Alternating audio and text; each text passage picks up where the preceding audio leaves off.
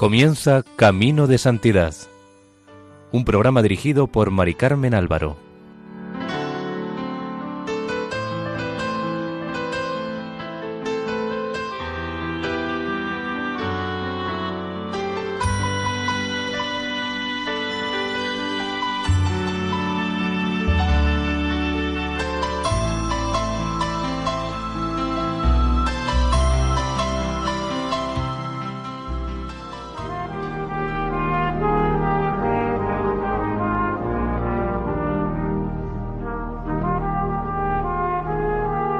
Sean bienvenidos al programa Camino de Santidad, realizado por el equipo de Radio María en Castellón, Nuestra Señora del Lledó.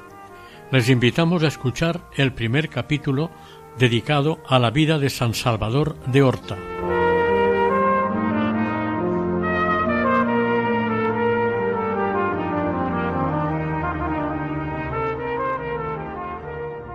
San Salvador de Horta fue un humilde profeso de la Orden franciscana que nació en Santa Coloma de Farnés, provincia de Gerona, en diciembre de 1520 y murió en Cagliari, Cerdeña, Italia, el 18 de marzo de 1567.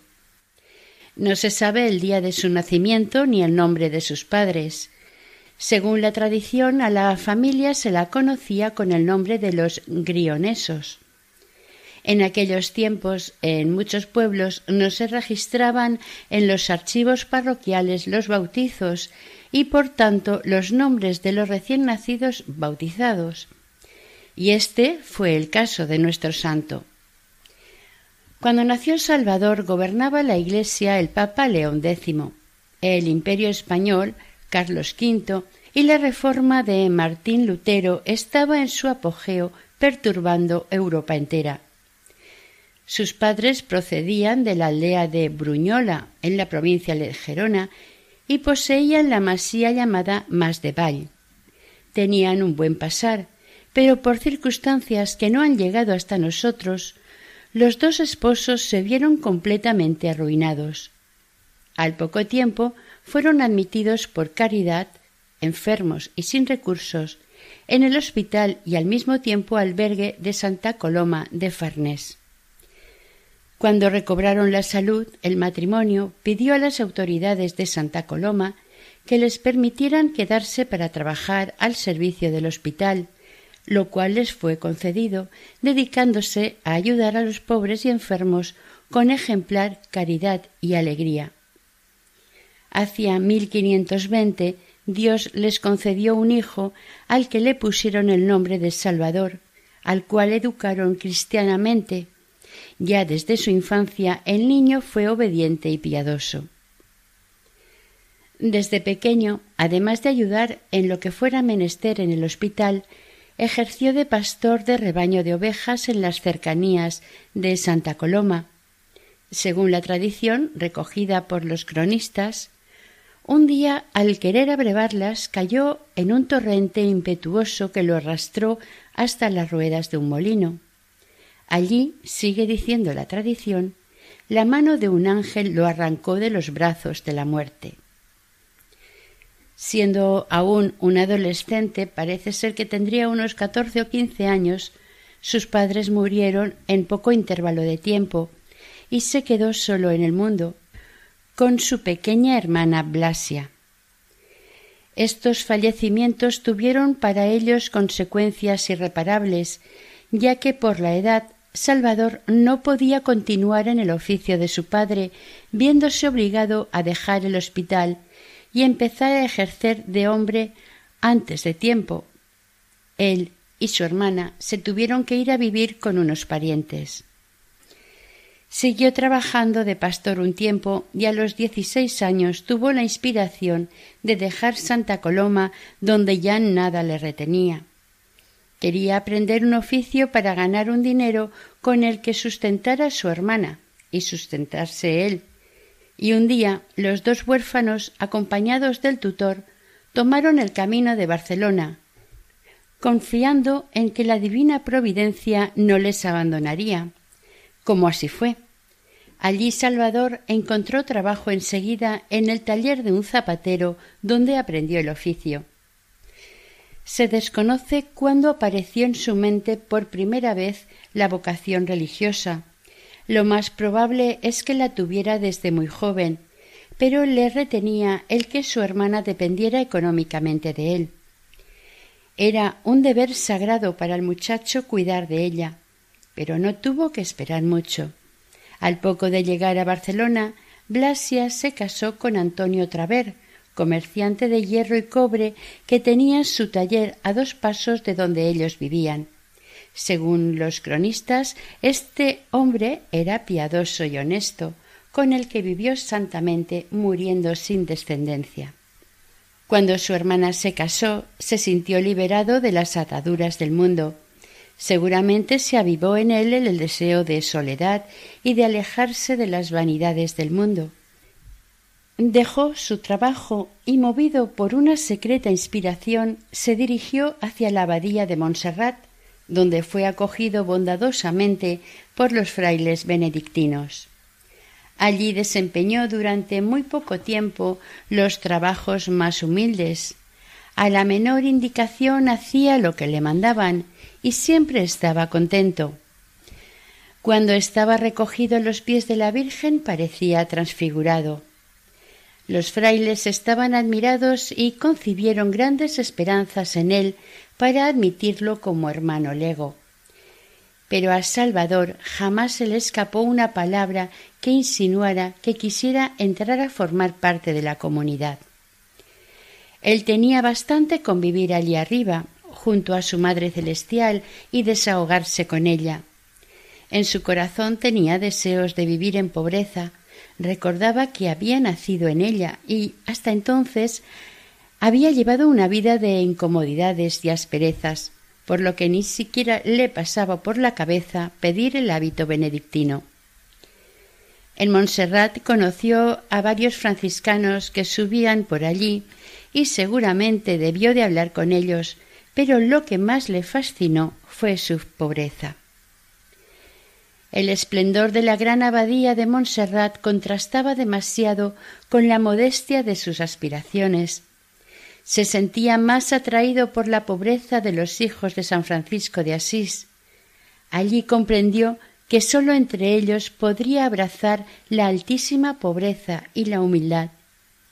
Fue un pensamiento luminoso, desaparecer del mundo y darse a Dios sin reservas, llevando vida pobre y despreciada, seguir a Jesús desnudo y crucificado, y seguirlo mortificándose y amando. Si la vocación a la orden franciscana no nació en el monasterio de Montserrat, al menos allí tomó la decisión, por lo que se volvió a Barcelona. Tenía entonces poco más de veinte años. Como deseaba entrar en el convento de los frailes menores, consiguió cartas de recomendación para el provincial de los franciscanos y se presentó ante él. La mano de Dios le iba guiando con sus designios.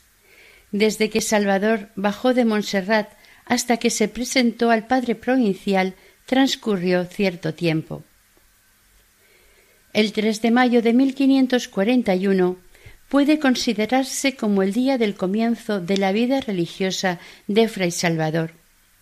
Ese día, fiesta de la invención de la Santa Cruz, pidió de rodillas a los pies del padre provincial la gracia de tomar el hábito franciscano. El superior, después de hablar con él, no tuvo ninguna duda y al momento lo aceptó. El convento estaba situado extramuros, en uno de los suburbios de la capital, fuera de las murallas, y como bastantes conventos de la orden franciscana, llevaba el nombre de Santa María de Jesús. En este convento tomó el hábito de novicio, distinguiéndose muy pronto entre los hermanos legos por su candor, inocencia y simplicidad de costumbres en mayo de 1542 emitió los votos por los que se unió para siempre a la regla franciscana. En cuanto ingresó, le pusieron de ayudante del hermano cocinero. religioso de mucha virtud, que se encargó de formar al recién llegado en la práctica de la obediencia. Con una docilidad incansable, Fray Salvador se entregó a los más humildes oficios, encendía el fuego, fregaba los platos, limpiaba las ollas y hacía todo lo que le mandaba el hermano cocinero. Como era amigo del silencio, de sus labios no salían más que los dulces nombres de Jesús y María, a quienes invocaba durante el trabajo. Los padres franciscanos, al ver la virtud de este joven hermano, decían que sin duda más tarde sería por su santidad, una de las glorias de su orden. En el convento alternaba las horas de oración y sacrificios, además de en la cocina con los servicios de la sacristía, huerto y enfermería. Todo lo hacía con esmero y atención, haciendo por Dios todo lo que un pobre hermano lego puede hacer. Era analfabeto, no sabía leer ni escribir, pero no le importaba. Su único ideal era amar a Dios en la oscuridad y en la oración y servir al prójimo con la caridad. A Fray Salvador de Horta le dio el Señor el poder taumatúrgico, es decir, el poder de hacer milagros, seguramente porque no tenía cualidades naturales y humanas, porque en la consideración de los hombres era un nada. Y de esta nada se sirvió Dios para hacer brillar la realidad y la grandeza de su poder en un siglo en el que la reforma protestante preparaba las negaciones o deformaciones del mundo sobrenatural, base de toda vida moral y espiritual de la humanidad, y se sirvió de este humilde fraile que, consciente de su nulidad, alcanzó día a día la cima del heroísmo cristiano por su admirable simplicidad y humildad. Era sencillo porque era humilde y humilde por su sencillez. La vida de Fray Salvador no podía quedar oculta por mucho tiempo.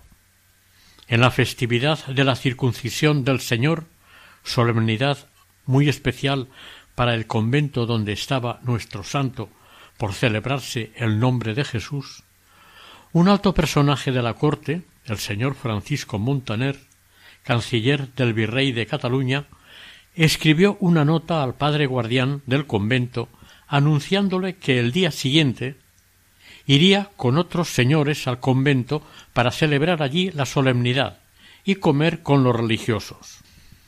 Con unos criados envió lo necesario para preparar una buena comida. El padre guardián, como se trataba ya de una costumbre, aceptó sin extrañeza ni dificultad el ofrecimiento y dio orden al hermano cocinero de que preparase la comida. Pero éste, a media noche, se encontró tan mal y con una fiebre tan alta que tuvo que quedarse en cama.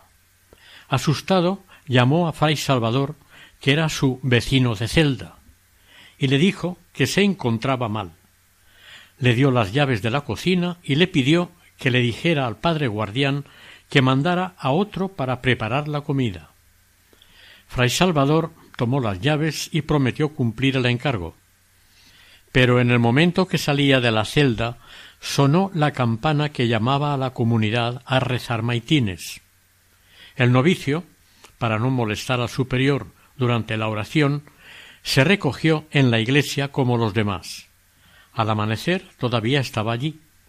Se confesó como tenía por costumbre y recibida la comunión se sintió invadido de la presencia del Señor de tal manera que se olvidó del encargo y pasó toda la mañana sin pensar en la cocina para nada. El padre guardián, al acercarse la hora de comer, fue corriendo a ésta para asegurarse de que todo estaba bien, y se encontró con la cocina cerrada con llave, y sin que se oyera ningún ruido dentro. Alguien le dijo que en toda la mañana no había visto entrar a nadie. El superior, sin comprender nada, empezó a buscar al hermano cocinero. Un fraile le avisó de que estaba enfermo en su celda y que le había encargado a fray Salvador que le avisara y le entregara las llaves. El enfado del guardián es fácil de imaginar. mandó a buscar a nuestro novicio, y lo encontraron recogido en el coro, como si no pasara nada.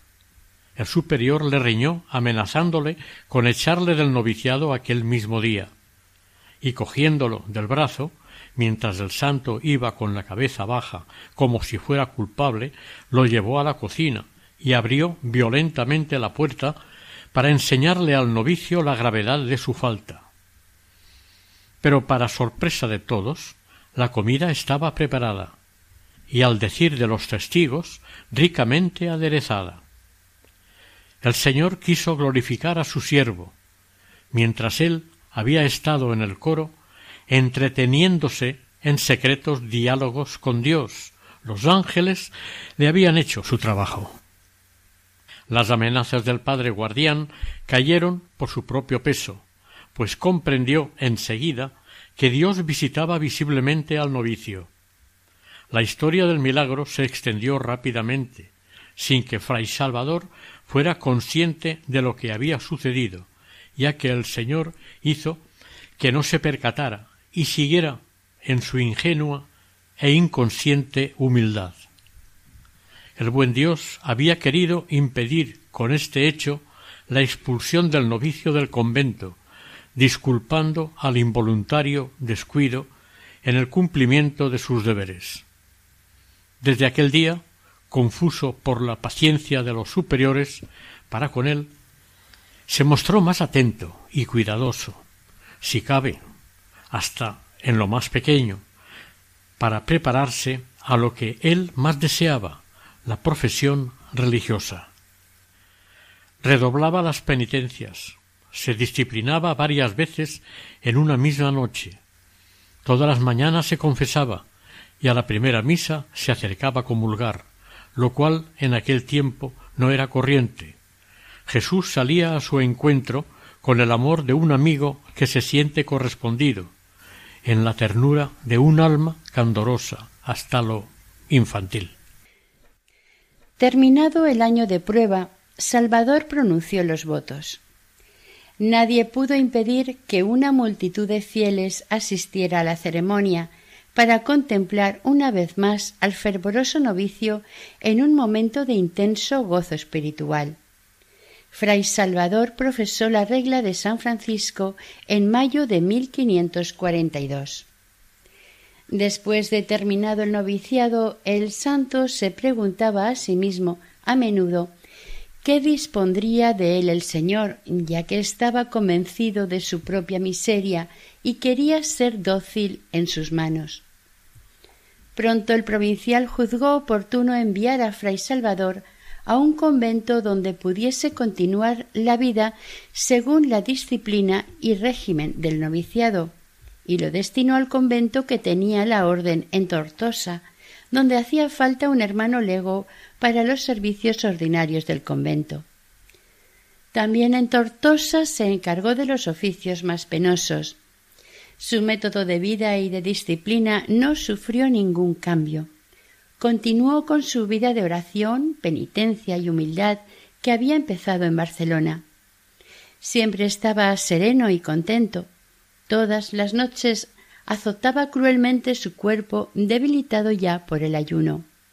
Portero y limosnero sucesivamente, pronto los habitantes de Tortosa lo conocieron y veneraron como a un santo, y se encomendaban a sus oraciones.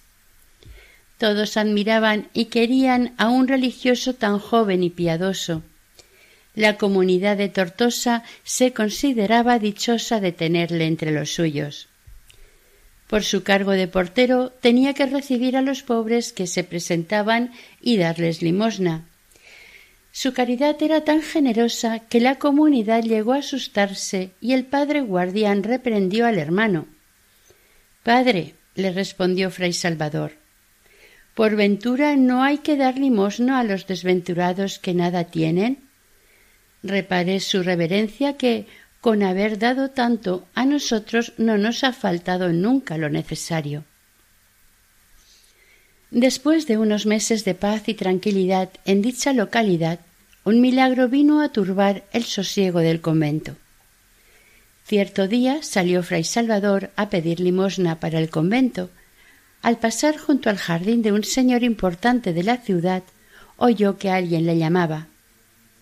Era un padre que tenía a su hijo gravemente enfermo, atacado de mal de piedra, lo que hoy llamamos cólico de riñón o cólico de hígado. Ningún remedio aliviaba a la criatura que tenía unos dolores terribles. El padre, llorando, le contó al joven hermano Lego lo que le ocurría y añadió Hermano, ten piedad de mi hijo y ruega a Dios por él. Fray Salvador, conmovido, quiso visitar al enfermito, puso la mano sobre su frente y fijos los ojos en lo alto, rezó el Ave María. Después recomendó al padre que tuviera fe y se volvió al convento. Aquella misma tarde los padres del muchacho observaron estupefactos que el niño estaba perfectamente. Había quedado absolutamente sano al contacto de la mano de Fray Salvador. Como es natural, la noticia corrió rápidamente por toda la ciudad y el nombre de Fray Salvador andaba de boca en boca. En la aldea de la Galera cerca de Tortosa curó a una niña que padecía cuartanas, también llamadas malaria, tocándola con su rosario y rezando un Ave María. Las gentes comenzaron a acudir al convento, querían ver al hermano y recibir su bendición. Pero los religiosos se sentían molestos con tanto ir y venir de gente. El bullicio que se formaba en el convento era contrario a la tranquilidad que debía haber, por lo que, enfadados, pidieron al padre guardián que escribiera al provincial para que enviara al hermano Salvador a otro convento. Es incomprensible semejante actitud pero ésta acompañaría parte de la vida del santo. Sobre los milagros realizados por su intercesión decía Yo no hago ningún milagro, es Dios quien los obra, yo no paso de ser un miserable pecador. El padre provincial ordenó a Fray Salvador que abandonara Tortosa y se trasladara a Belpuch, en la comarca de Urgel, provincia de Lérida. El provincial debió de pensar que si había que elegir entre el milagro y la paz que necesitaba la comunidad, era preferible esta última. El santo no perdió ni una pizca de calma, ni tampoco la confianza que tenía en sus superiores. En ellos veía la voluntad de Dios. El santo, sin proferir una palabra, tomó el camino de Belpuch. El convento era silencioso y estaba apartado del pueblo, por lo que parecía que allí podría estar sin que provocara ningún problema a la comunidad. Pero los designios de Dios, en este caso, parecían no coincidir con los de los frailes, y algo debió de suceder que al poco de estar en Belpuch fue destinado a Lérida, donde estuvo poquísimo tiempo y luego a Horta de San Juan, a unas seis millas al norte de Tortosa, pueblo perdido entre los montes. Pero Dios, que quiere servirse de instrumentos humildes para hacer resplandecer su gloria, no permitió que disminuyese ni en un punto el brillo de la santidad de su siervo, ni siquiera a los ojos de los hombres. Y esta aldea de Horta, oculta y desconocida hasta entonces, pronto fue célebre en toda España. Cuando los testigos declararon sobre la vida del santo en los procesos abiertos en Gerona y Tortosa para su beatificación, dejaron entrever el camino que Dios había destinado para su siervo fiel Salvador, luego llamado de Horta. En Barcelona, Tortosa y Belpuch las pruebas por las que el santo pasó fueron sólo como si dijéramos una muestra. Las más duras le aguardaban en el convento de Horta de San Juan. La fama y cariño popular que acompañaba y rodeaba a la persona de Fray Salvador hacían presentir las represalias que llegarían por parte de los hombres, instrumentos inconscientes de la santificación del perseguido. Las humillaciones son el arma que utiliza Dios para inmunizar a los santos, resguardándole del enemigo común que vive dentro de nosotros, el amor propio y la soberbia.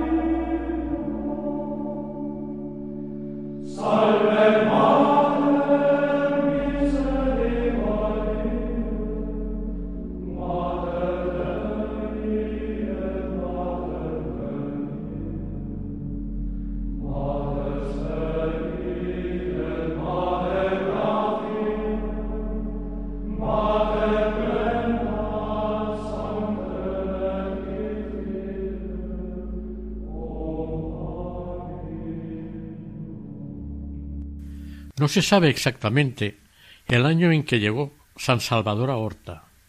Seguramente permaneció allí de 1547 a 1559. El biógrafo más autorizado afirma que vivió allí diez o doce años. Horta llegaría a ser el lugar principal de sus milagros, debido a su larga estancia en dicha localidad.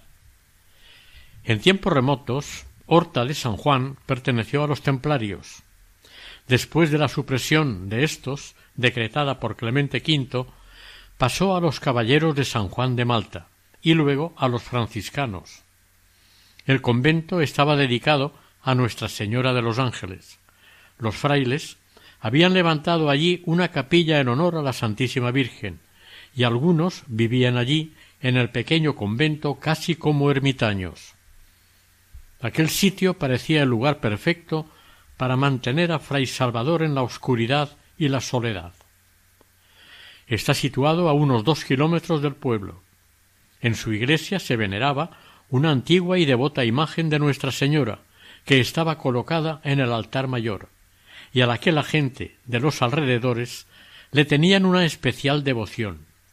Al parecer apenas llegó Fray Salvador al convento, se dirigió a arrodillarse ante la santa imagen para poner su vida bajo la protección de María, consagrándose y abandonándose en los brazos de su dulce madre, mientras los desconfiados y temerosos frailes le acompañaban unos y otros, lo esperaban en el convento. Se cuenta también que la Virgen le habló entonces comunicándole que en Horta ella derramaría sus gracias y prodigios. Hasta aquí lo que dice la tradición. Los cronistas, por su parte, dan a entender, y se deduce también por los procesos que el santo se vio favorecido, con grandes comunicaciones sobrenaturales ante esta imagen, y que le informó de cuantas cosas haría Nuestra Señora en aquella iglesia franciscana. De hecho, una mañana las autoridades del pueblo se presentaron ante el humilde hermano para que encomendara a Dios la villa que desde entonces venía a ser su patria de adopción. Le dijeron que rogara por ellos, invocando las bendiciones del cielo sobre Horta. Fray Salvador, un poco confuso, pero internamente seguro de decir la verdad por todo lo que le había dicho la Virgen, les respondió Señores, yo en verdad rogaré a Dios, pero en lo que toca a vosotros es necesario que preparéis una gran hospedería con muchos alojamientos y víveres en abundancia, porque Dios quiere glorificar a su madre que se venera aquí y obrar maravillas por su intercesión, en favor de las más infelices de sus criaturas. La afluencia de gente será muy grande. Las autoridades de momento no acabaron de comprender la respuesta, y hasta hubo alguno que sonrió ante las palabras del fraile. Unos pocos se impresionaron, pero ninguno dio importancia al aviso, por lo cual pronto lo olvidaron. A los pocos días, Fray Salvador bajó a Horta, y cuando se encontró con algunos de aquellos señores, les reprendió con suavidad, diciéndoles No me habéis creído, pero os aseguro que Dios me ha manifestado su voluntad. A poco veréis la prueba. La predicción no tardó ni quince días en hacerse realidad. De los pueblos vecinos y hasta de otras provincias empezaron a llegar a Horta multitudes de peregrinos. En un día llegaron a acudir hasta dos mil. Entre ellos había muchos cojos, sordos, jorobados, paralíticos y gran número de enfermos. Unos eran llevados y otros iban por su propio pie, a pesar de las dificultades del camino. Llegaban preguntando por el hombre santo que en Tortosa hacía tantos milagros.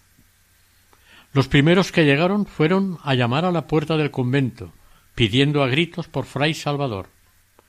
Era peligroso no acceder a su petición, por lo que el santo se presentó ante la multitud. El asombro se apoderó de los habitantes de Horta, y más si cabe, cuando vieron que el santo fraile les llevaba a todos ante el altar de Nuestra Señora, donde les hacía hincarse de rodillas, les animaba a llevar una vida cristiana y especialmente a confesar, comulgar y a que invocasen a la Santísima Virgen María, que tuvieran fe en ella, que les devolvería la salud. Tanto los enfermos como los sanos se apiñaban ante los confesionarios.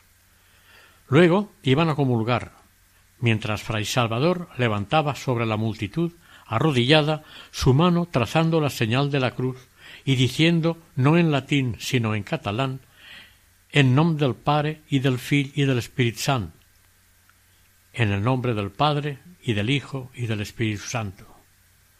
Lo que sucedió durante tantos años en Horta es un caso único en la historia. Las autoridades tuvieron que organizar un servicio metódico, ordenado, para proveer de alimentos al pueblo, ya que la llegada de enfermos procedentes de toda España con todos los medios de transporte era increíble el santo, simplemente con la señal de la cruz y un Ave María, sanaba a toda la clase de gente, a toda clase de enfermos, ciegos, mutilados, mudos, gente terriblemente deformada por úlceras.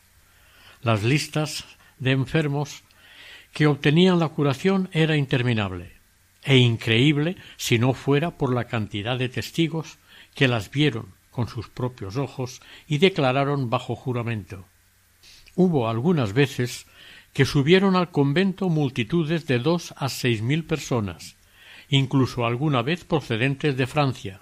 Casi todos recobraban la salud, según la fe de cada uno. Uno de sus primeros biógrafos, el padre Vitale, dijo sobre este tema En la Iglesia jamás faltaron los milagros, porque nunca dejaron de existir santos dotados de la gracia de sanar las enfermedades.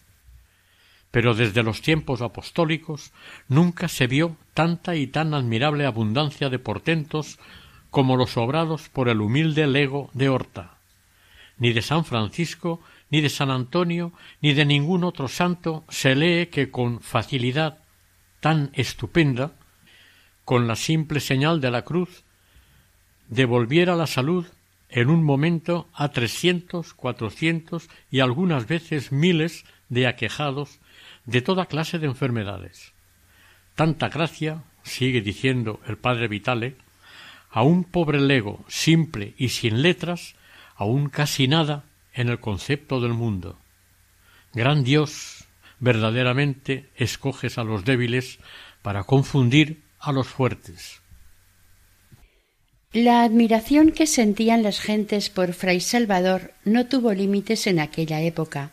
Se publicó y circulaba por España entera un canto, una especie de gozo que cantaban los peregrinos que iban camino de Horta.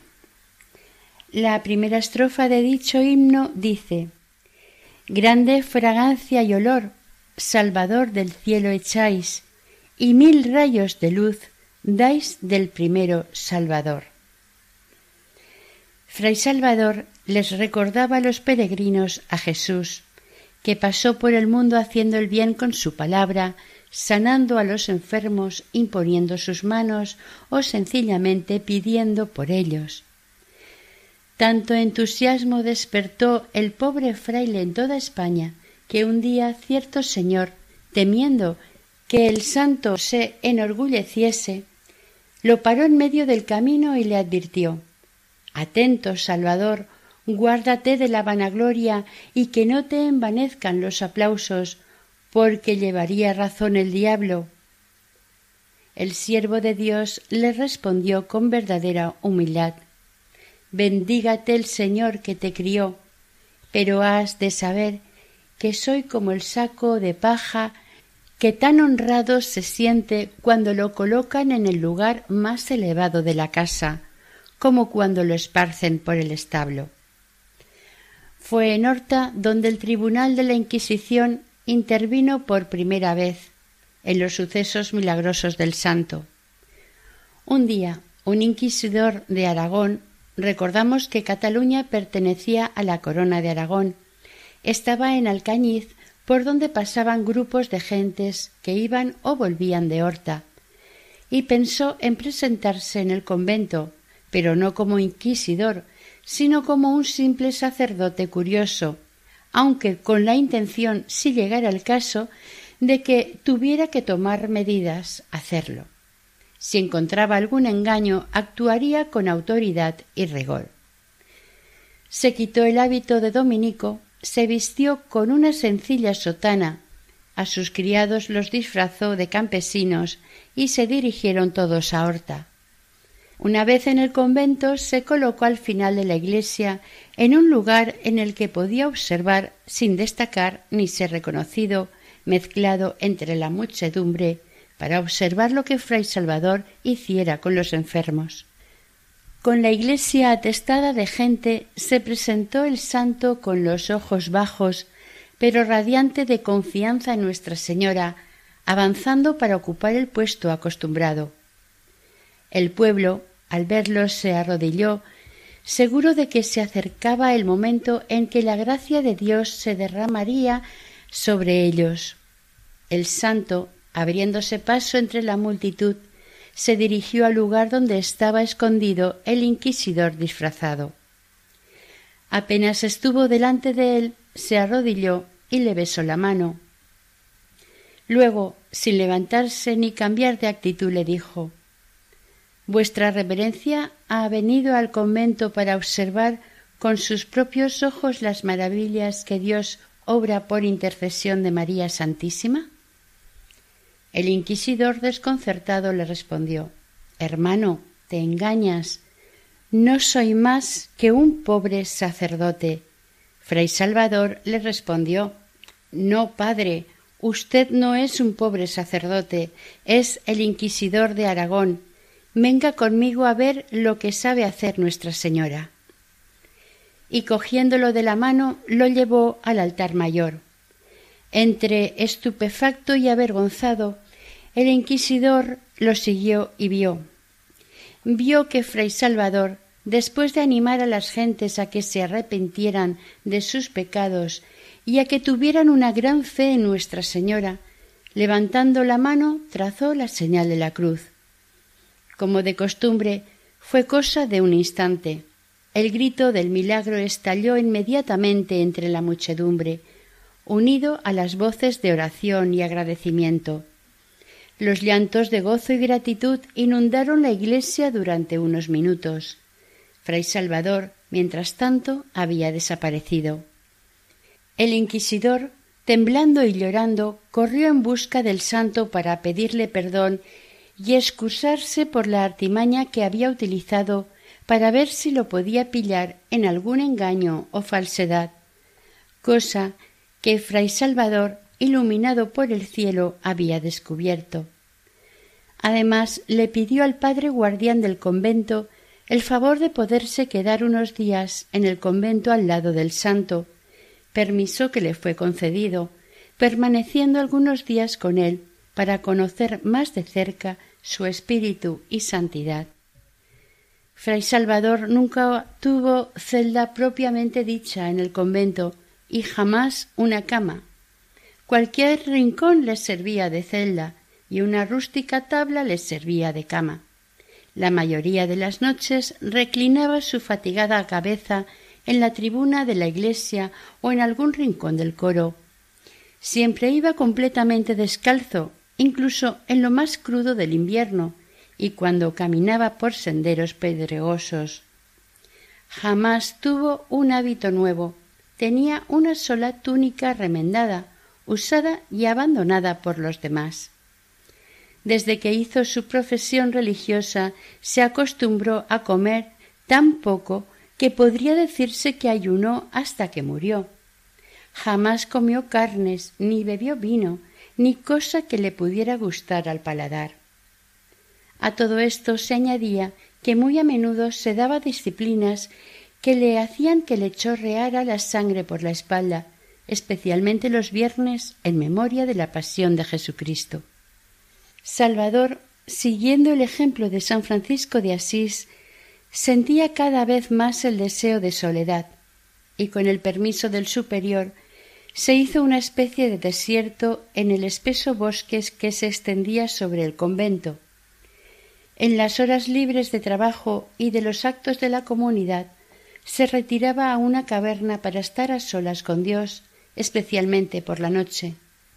Aquel lugar fue durante su permanencia en Horta su místico refugio y aún hoy se le llama Cueva de Fray Salvador. En ella gozó de las más altas comunicaciones con Dios y muchas veces mientras hablaba con el crucifijo, con la Santísima Virgen o con el apóstol San Pablo, de quien era muy devoto, los frailes oían sus diálogos según relataron los cronistas, eran verdaderas explosiones de abandono y de ternura que terminaban muchas veces con frases entrecortadas de indecible fervor, como por ejemplo Dios mío, mi Dios, Jesús mío. Su familiar y casi infantil contacto con Dios es la clave que explica el dominio de Fray Salvador sobre toda clase de enfermedades. Dios prometió manifestarse a los pequeños, es decir, a los humildes, y Fray Salvador es uno de los más admirables ejemplos de esta consciente pequeñez. Jesús dijo un día Todo es posible a quien tiene fe. Dios lo ha prometido solemnemente, ha empeñado su palabra, y la fe de nuestro santo era de tan gran certeza y confiada seguridad en el Señor y la Virgen que nada le hacía dudar de que obtendría cuanto pidiese. Un día alguien le oyó que le decía al crucifijo, insistiendo e implorando una gracia. Tú me la has prometido y me la has de conceder. Expresaba su fe invocando a la Santísima Trinidad y la resumía con el signo de la cruz. Los testigos, cuando declararon, dijeron que de la confianza ilimitada en la Santísima Trinidad y con la intercesión de la Virgen conseguía todos sus milagros. Constantemente repetía su jaculatoria Jesús María. En su gran fe se escondía el secreto de sus milagros, pero también exigía la de los que se le acercaban pidiéndolos. Jesús, nos dice San Marcos, no pudo hacer ningún milagro en Nazaret por la incredulidad de sus habitantes. Por ello, con más razón, tenían que coincidir también las dos fes para que Fray Salvador pudiera obtener los favores del cielo. Por eso sucedió que una vez que le pidieron dos ciegos de nacimiento que los curara. Después de animarles a que pidieran esta gracia en el santuario de Montserrat a donde él mismo se dirigía, les dijo a los que iban con él ¿Visteis aquellos dos ciegos? Pues bien, uno sanará porque tiene fe, pero el otro continuará ciego porque no la tiene. Pronto todos pudieron ver lo que él predijo. El santo había tenido una iluminación del cielo. Libró a muchos posesos, en particular a una joven que le llevaron atada y encadenada. Como los que la llevaban no conseguían que entrase en la iglesia, fueron a suplicar al santo que hiciese el favor de salir a donde se hallaba la endemoniada. Esta, furiosísima, rompió las cadenas y se escapó de sus guardianes, que no supieron dar con ella. Fray Salvador les dijo Id a tal sitio y la encontraréis bajo una pila de leña. En efecto, la encontraron donde les dijo el santo, y no podían explicarse cómo no había muerto aplastada bajo semejante peso. El santo fraile, con la joven delante, dijo entonces Espíritus inmundos, en el nombre de la Santísima Trinidad, Padre, Hijo y Espíritu Santo, os mando que salgáis de esta criatura. Los demonios respondieron No saldremos, Fray Salvador repitió la orden, y Dios obligó a los demonios a obedecerle y dejar libre a la joven. El santo le dijo Ya estás curada, hija mía. Mira cómo sirves a Dios en adelante, y evita cuidadosamente el pecado, si no quieres que los enemigos recobren su poder sobre ti. Un día, unos dos mil peregrinos estaban reclamando en vano al santo lego. Este había huido a una empinada sierra de los alrededores para hacer oración con más sosiego, lejos de la multitud. La gente invocaba a la Virgen con todo su corazón, diciendo Santísima Virgen María, soberana y patrona nuestra, haced que encontremos a vuestro siervo. De pronto se vio bajar del monte una nube muy densa, pero extraordinariamente blanca. Cuando ésta llegó a Horta, se disipó la nube y dejó ver a Fray Salvador, quien les dio sus recomendaciones y los bendijo quedando curados los enfermos. Al cabo de unos cuantos años, los padres del convento de Horta, al igual de los de Tortosa, acabaron por cansarse de la incesante afluencia de gente. Los gritos y lamentos, así como los alborotos que se formaban alrededor del convento seguramente influyeron en que los frailes no se fijaran más en la vida interior del santo y el por qué Dios le concedía los milagros que le pedía. La explicación estaba en la vida tan intensamente vivida con candor infantil, recogimiento y unión con Dios, lo cual no le libraba de ser tachado de loco. El padre guardián de Horta atento sólo en conservar la disciplina y observancia del convento, que tanto perturbaban las muchedumbres, pidió al padre provincial que trasladara una vez más de convento al santo. El provincial, decidido a complacerle y dispuesto a probar personalmente la santidad de fray Salvador, llegó una tarde inesperadamente al convento, y ordenó al padre guardián que reuniera a la comunidad en capítulo y le llevara ante él al hermano lego. Una vez todos reunidos, el provincial comenzó diciendo Pensaba, viniendo a Horta, hallar a los religiosos en santo recogimiento. En cambio, los encuentros turbados, porque entre ellos vive, tolerado pacientemente, un desobediente. Ese tal eres tú, fray Salvador. No acierto a explicarme cómo no te avergüenzas oyendo a la gente que dice vamos al fraile santo de Horta, puesto que eres un testarudo persistente. Pero ya enterraré yo esos pretendidos prodigios. La calma reinará de nuevo entre los religiosos. Es preciso que en adelante no se oiga siquiera vuestro nombre. Desde este momento lo cambio por el de Fray Alfonso. Como penitencia recibiréis la disciplina y muy de madrugada partiréis con el mayor sigilo para el convento de Reus. En el convento de Reus, como ya sabía el padre provincial, el padre guardián tenía mano dura y haría lo que fuera para ocultar a fray Alfonso. Fray Salvador, después de ese acontecimiento, no sintió el más mínimo desaliento, ni se preocupó en preguntarse por qué el Señor permitía tales contrariedades. Aparecía tan rebosante de gozo y calma que cuando hubo recibido el castigo se fue a refugiar ante el altar de la Virgen, como el hijo que se despide de la madre. Quiso agradecerle ante aquella imagen tantos favores recibidos. Se le vio inmóvil, con los ojos bajos, en actitud angelical, hasta que sonaron las doce. Entonces su compañero de viaje le avisó, y fray Salvador abrió los ojos, saludó nuevamente a la Madre del Cielo y se fueron a su nuevo destino, Reus. El santo no tenía que recoger nada para el viaje, no tenía nada que llevar sino el pobre hábito y el bastón.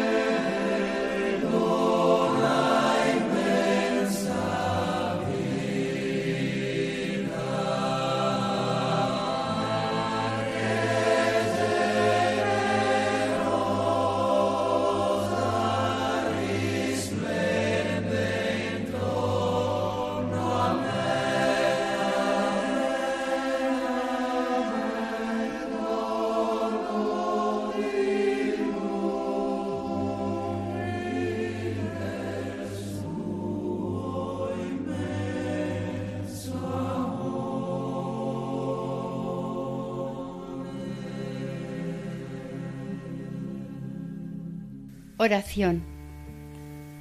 Glorioso San Salvador de Horta, seguro protector de los que con fe y fervor os invocan, yo, el más indigno de vuestros devotos, llamo a las puertas de vuestra gran piedad, seguro de que no os ha disminuido el poder y deseos de ayudar a vuestros devotos. Con firme confianza os pido me ayudéis en mis necesidades, Especialmente os pido que dirijáis mis deseos e iluminéis mi voluntad, para que todo sea para gloria de Dios y bien de mi alma. Amén.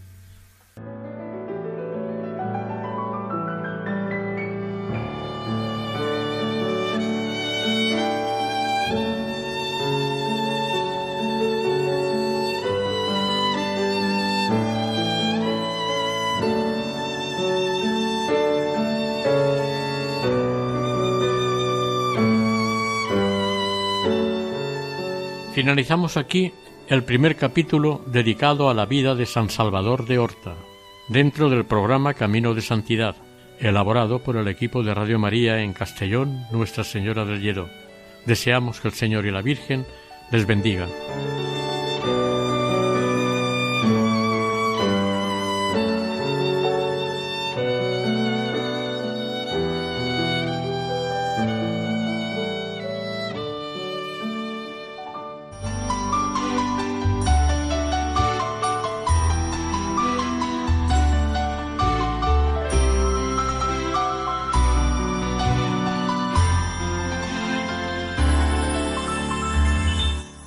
Camino de Santidad.